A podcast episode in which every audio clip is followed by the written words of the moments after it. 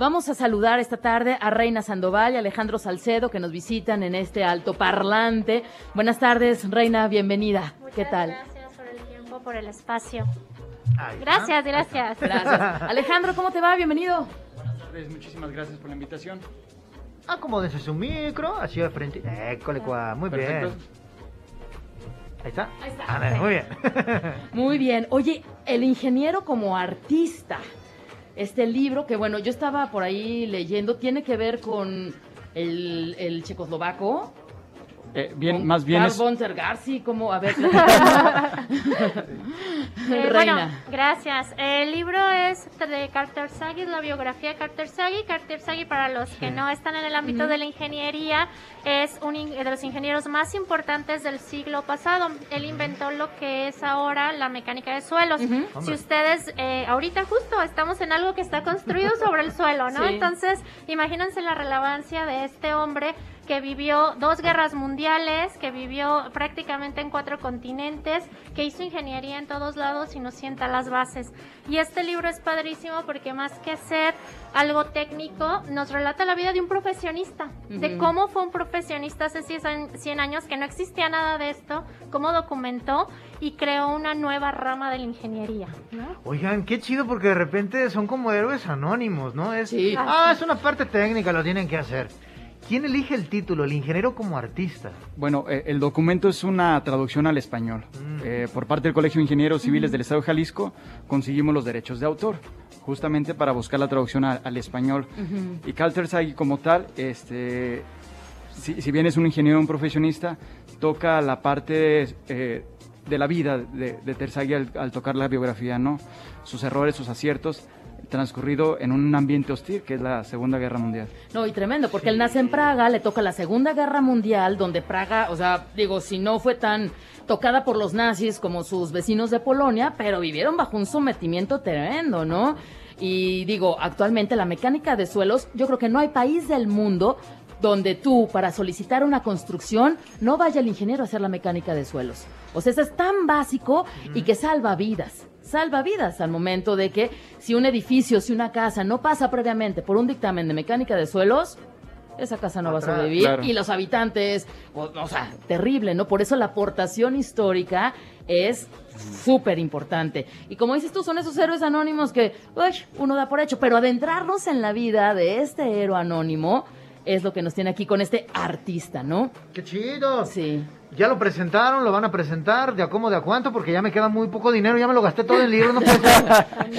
El libro se presentó el día de ayer en el Salón Área Internacional y el costo del libro es de 300 pesos. Ahorita está en el stand del Colegio Jalisco. Ah, bueno, entonces, sí Entonces puedo. podemos pasar, es pasillo J24.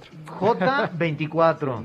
Pues apúntenlo porque, repito, hay eh, cualquier actividad humana, pues es eso, una actividad humana y está llena de pues esos miedos y en este caso como ya relató Bego, pues una incertidumbre cuando es la cuestión de la guerra, pero también a partir de esa incertidumbre tienes que empezar a sobrevivir y también esa cuestión de creatividad, en esta cuestión también de la ingeniería, tiene que salir adelante y en este caso en una situación hostil como fue la, la Segunda Guerra Mundial. Ustedes son ingenieros, este, Ambos fueron ingenieros. conociendo en el camino a, a, a este maravilloso ingeniero o ya tenían antecedentes de familiares y demás. Los dos somos especialistas en el área, en la Ah, materia. Así como pues. los médicos tienen su especialidad, los ingenieros tienen su especialidad Ujú. y la especialidad la de nosotros es mecánica de suelos. Y como tal nos dimos a la tarea, es un libro que tardamos cuatro años en, en lograr la, la publicación al día de hoy. Inicialmente eh, empecé yo unos dos años, le pido apoyo y, y justamente platicando, intercambiando ideas. Eh, si no hubiera sido la intervención de Reina, quizás estos cuatro años se hubieran prolongado más. Entonces ella Más que le una metió construcción, hombre, cuatro años.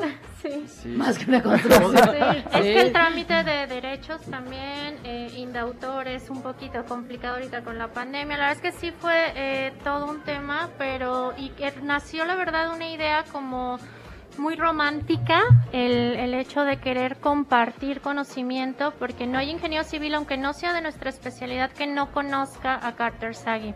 Entonces la idea nació así, algo eh, nomás por hacerlo, ¿no? Qué bien. Pero eh, poco a poco, bueno, nos fuimos dando del interés que existía en el libro y bueno, fue que decidimos conseguir los derechos propiamente, hacer ahora sí las cosas como, como que se tenían que hacer en materia, ¿no? Entonces es por eso que se nos alargó el tiempo, pero creo que valió la pena ca- ca- cada día que pasó, porque bueno, logramos presentarlo en la FIL, que no es tan común que se presenten libros Claro. técnicos. Estas características. sí. Y más que un libro técnico, ayer platicábamos que es una lectura obligada para cualquier profesionista, aunque no sea del área, porque el saber cómo era el desarrollo profesional hace 100 años Sí.